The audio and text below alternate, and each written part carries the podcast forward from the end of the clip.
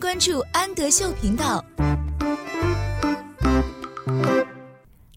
Hello，小朋友们，欢迎收听安德秀，我是安仔妈妈，请在微信公众号搜索“安德秀频道”。今天我们一起来阅读小饼干绘本故事系列的《Biscuit Wants to Play》。小饼干想要出去玩。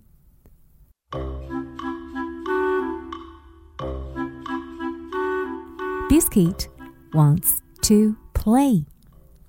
Wolf, wolf, what's in the basket? Biscuit. 篮子里面有什么？小饼干。喵。It's Daisy. Oh, 是 Daisy. 喵喵。Daisy has two kittens. Kitten 是小猫的意思。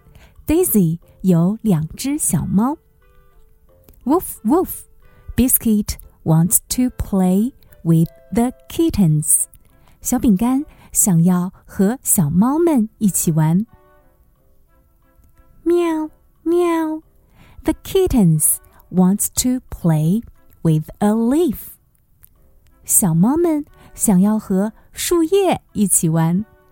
Leaf，树叶。Wolf, wolf. Biscuit wants to play too. 小饼干也想要玩。Wolf, Biscuit sees his ball. 小饼干看见了他的球。喵喵。The kittens see a cricket. 小猫们看见了一只小蟋蟀。Wolf, wolf. Biscuit wants to play too. 小饼干也想要玩。 喵喵，The kittens see a butterfly。小猫们看见了一只蝴蝶。喵喵，The kittens run。小猫们跑了起来。The kittens jump。小猫们跳了起来。喵喵，The kittens are stuck in the tree。小猫们被困在了树上。